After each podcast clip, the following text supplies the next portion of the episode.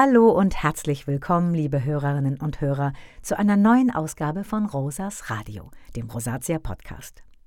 Für die heutige Folge habe ich mir etwas Tolles überlegt. Einen Rückblick meiner bisherigen Interviews. Wer meine Podcast-Reihe kennt, weiß, dass ich bereits 2017 eine erste Zusammenfassung gemacht habe. Doch in der Zwischenzeit durfte ich mit zahlreichen neuen und sehr interessanten Gesprächspartnern sprechen und habe viele aktuelle Informationen rund um die Rosatia für euch zusammentragen können. Sei es zum Beispiel zur Krankheitsbelastung, zur Vorbereitung auf den Hautarztbesuch oder zu modernen Therapieansätzen. Und deshalb möchte ich heute die wichtigsten Fakten, Tipps und Informationen für euch in einer Podcast-Folge zusammenfassen. Beginnen wir mit einem Thema, das alle Rosatia-Patienten betrifft. Die Symptome der Krankheit schränken uns häufig im Alltag ein. In der weltweiten Online-Umfrage Rosatia Beyond the Visible wurde die Krankheitsbelastung von uns Patienten erstmalig umfangreich untersucht. Die Ergebnisse der Studie hat der Psychodermatologe Professor Uwe Gieler aus Gießen zusammengefasst.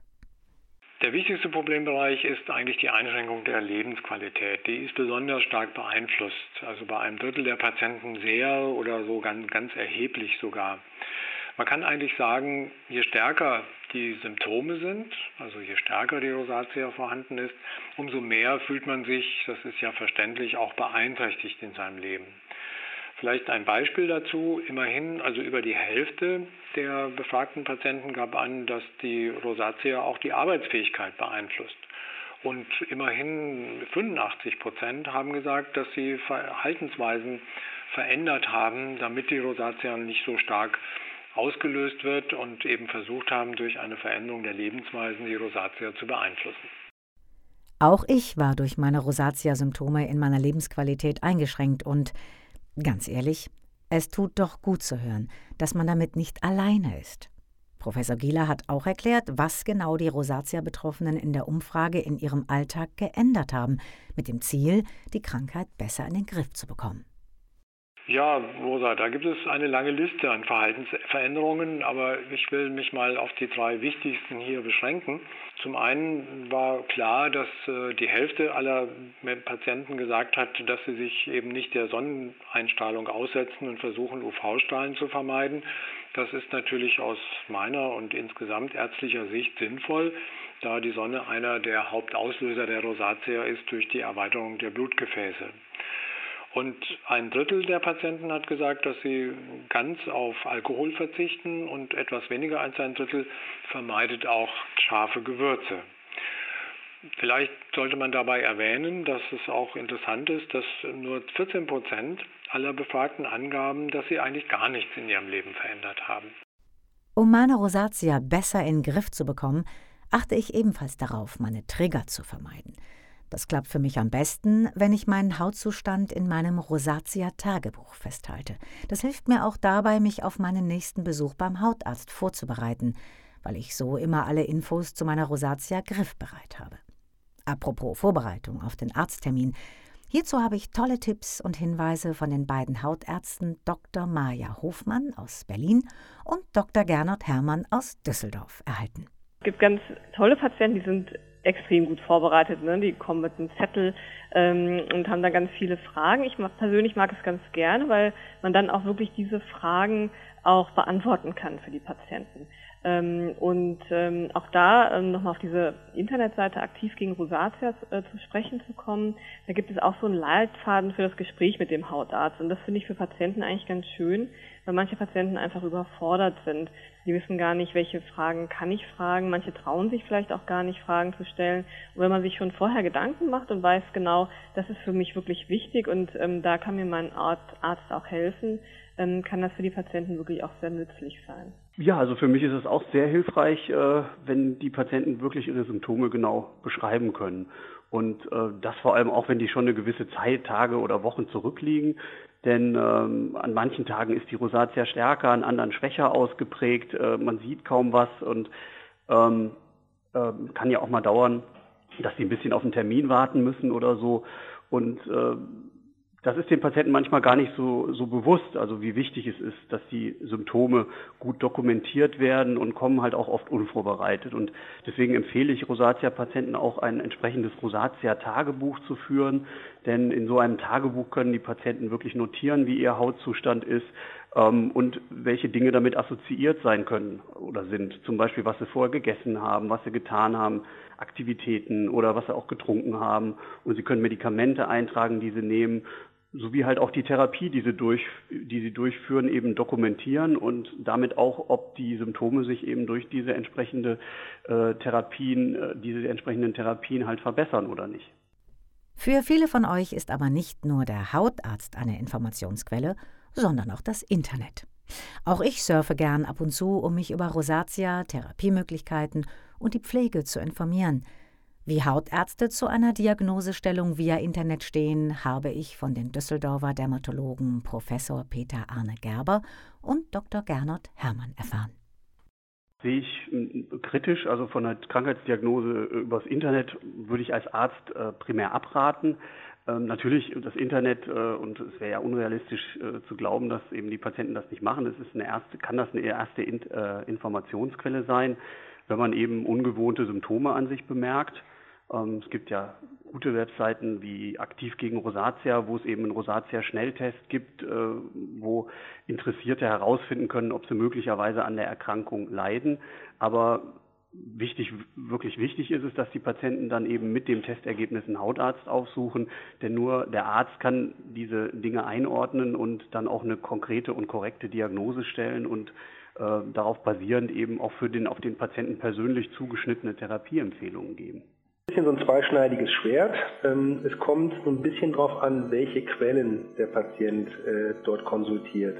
Also es kann durchaus hilfreich sein, wenn der Patient eine, eine seriöse Quelle aufsucht und sich dort über seine Erkrankung schon vorinformiert. Also ich habe häufig Patienten, die mit dem Verdacht äh, zu mir kommen und sagen, ich glaube, ich habe eine Rosatia. Und wenn das eine gute Quelle ist, dann ist der Patient schon informiert. Und wenn ich den Patienten dann aufkläre über die Erkrankung und sich das mit dem Recherchierten deckt, dann ist direkt ein Vertrauensverhältnis da, weil der Patient denkt, okay, mein Gegenüber hat offensichtlich Ahnung und bestätigt das, was ich selber schon gefunden habe. Deutlich schwieriger ist das, wenn Patienten eben schlechte Quellen konsultieren, Fehlinformationen haben, dann arbeitet man als Arzt erstmal gegen eine solche vorgefertigte Meinung und muss sich das Vertrauen erst wieder mühsam erarbeiten. Ähm, das heißt, es kommt also wirklich so ein bisschen drauf an, was man recherchiert, Nichtsdestotrotz, auch wenn man seriöse Quellen hat, sollte man sich nicht alleine aufs Internet verlassen. Also es gibt verschiedene Differentialdiagnosen zur Rosatia, die so ähnlich aussehen, aber komplett anders behandelt werden sollten. Und deshalb ist es wichtig, wenn ich einen Verdacht habe, ich kann mich informieren, aber ich sollte auf jeden Fall einen Hautarzt aufsuchen, ähm, um die Diagnose stellen zu lassen und eben dann auch um eine adäquate leitliniengerechte Therapie äh, zu bekommen. Professor Gerber hatte auch noch ein paar Tipps, wie Betroffene seriöse Seiten von unseriösen Seiten unterscheiden können. Da kommen so ein paar Faktoren äh, zusammen. Also es geht erstmal darum, wie ist mein erster Eindruck, sieht das professionell aus, ist das gut gemacht, ist es, ist vernünftig äh, geschrieben, ja, äh, oder gibt es da vielleicht schon grammatikalisch äh, grobe Fehler oder ähnliches. Das ist so der erste Eindruck. Dann kann ich schauen, wer ist für diese Website verantwortlich. Also gibt es ja häufig so einen, so, einen, so einen kleinen äh, Link über uns oder ich gehe direkt aufs Impressum. Wenn ich dann sehe, dass eben zum Beispiel dort äh, aktiv gegen Rosatia dahinter steht oder äh, eben die Deutsche Rosatia-Hilfe oder auch äh, größere Firmen, die da medizinisch im Bereich der Rosatia unterwegs sind, dann sind das erstmal Anhaltspunkte, wo ich sagen würde, die Quelle ist verlässlich. Ähm, und auf der anderen Seite, wenn ich erstmal ja schon direkt ein schlechtes Bauchgefühl habe, wenn ich nicht wirklich äh, äh, nachvollziehen kann, wer für diese Information verantwortlich ist, ähm, wenn äh, ja vielleicht sprachliche äh, Fehler sind, wenn sich das schlecht liest und insbesondere auch, wenn ich dann direkt äh, ja ich sag mal äh, Verkaufsaktionen dort finde für irgendwelche Produkte, die man im Internet bestellen kann, dann sollte ich ein bisschen vorsichtig sein. Jetzt wissen wir schon, dass die Rosatia die Lebensqualität von uns Betroffenen stark einschränkt und wie wir uns auf den Termin mit dem Hautarzt vorbereiten können. Doch wie kann das Therapieziel der vollständigen Erscheinungsfreiheit erreicht werden, also dass Patienten keinerlei Symptome mehr haben, im Englischen clear genannt? Dazu habe ich mit dem Rosatia-Experten Professor Martin Schaller aus Tübingen gesprochen.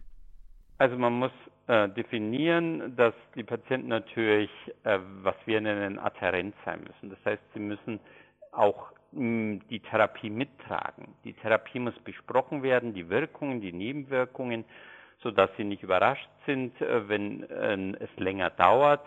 Und sie müssen natürlich auch die Behandlung regelmäßig einnehmen.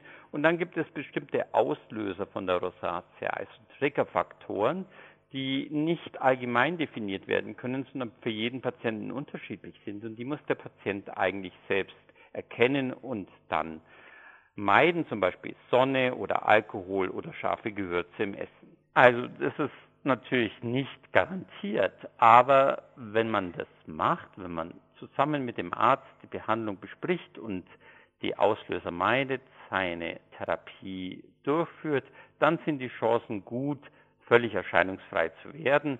Aber man hat natürlich nicht ähm, die Garantie. Wichtig ist auch, dass wir wissen, dass Patienten, die völlig erscheinungsfrei sind, eine deutlich längere rezidivfreie Zeit haben nach Beendigung der Therapie, bis Symptome wieder auftreten. In den Studien wird es ja untersucht, ähm, da werden Patienten behandelt mit verschiedenen Medikamenten. Es hat sich schon gezeigt, dass bezüglich völliger Erscheinungsfreiheit eben es mit einem moderneren Medikament öfter möglich ist, diesen Zustand in kürzerer Zeit zu erreichen als mit einem älteren Medikament. Und dies hat natürlich auch einen Einfluss auf die Lebensqualität der Patienten. Professor Schaller hat mir auch erklärt, welche Vorteile die vollständig erscheinungsfreie Haut noch für die Patienten hat.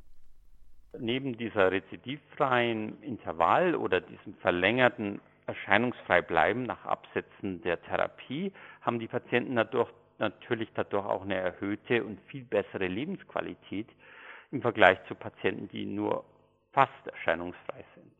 Und das äh, äußert sich natürlich in dem Freizeitverhalten der Patienten und in den persönlichen Beziehungen. Und die Patienten sind mit ihrer Therapie natürlich viel zufriedener. Auch wenn man vollständig erscheinungsfrei ist, gibt es natürlich immer wieder Situationen und Momente, in denen die Rosatia zu sehen ist. Zum Beispiel bei einem Vorstellungsgespräch, wenn man nervös ist, oder nach einem geselligen Abend mit einem Glas Wein oder Bier. Das kann sich schnell durch Hautrötungen zeigen.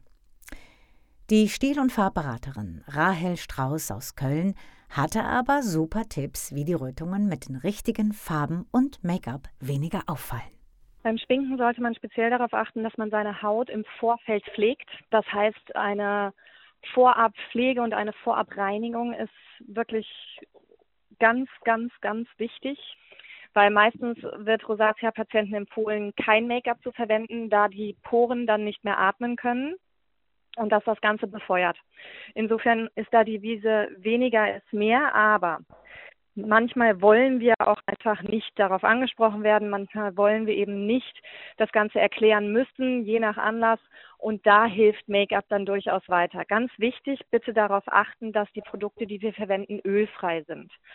Ob das jetzt ein Make-up ist oder ein Puder, was abdeckend ist, es sollte ölfrei sein. Es sollte einen Lichtschutzfaktor haben, damit wir eben vor der Sonne geschützt sind.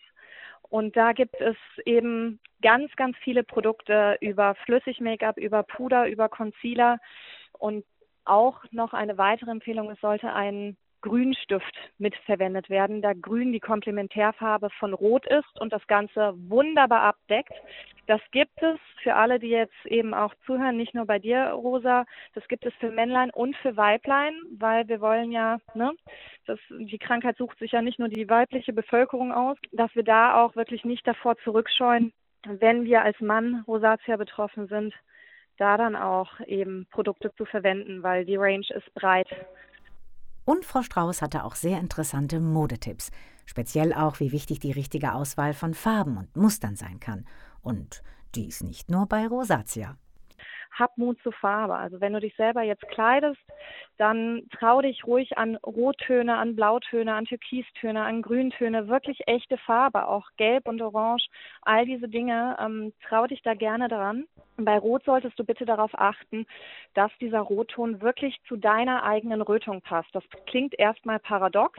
Wenn es sich allerdings beißt mit der Rötung, die du im Gesicht hast, dann weiß unser Gegenüber nicht mehr, wo er hingucken soll und dann befeuert es das Ganze. Wenn die Rötung aber harmonisch abgestimmt ist, zieht es die Rötung quasi ein Stück weit aus dem Gesicht und es wirkt sehr viel weicher und es fällt gar nicht mehr so stark auf. Farbe an und für sich muss auf den Farbtyp abgestimmt sein, auf den Hauttyp. Und das hatte ich beim Make-up schon ganz kurz angerissen. Es ist wichtig herauszufinden, ob wir eher einen bläulichen Rotton haben oder eher einen gelblich-rötlichen Rotton in der Haut. Und dann ist Farbe, wirkliche echte Farbe, wie alle Rottöne, alle Gelbtöne, alle Blautöne, Grüntöne und so weiter und so fort, tatsächlich abmildernd für das Gesicht also für die Rötungen. Insofern Farbe für Rosatia-Patienten ist ganz, ganz toll, wenn es denn dann die richtige ist.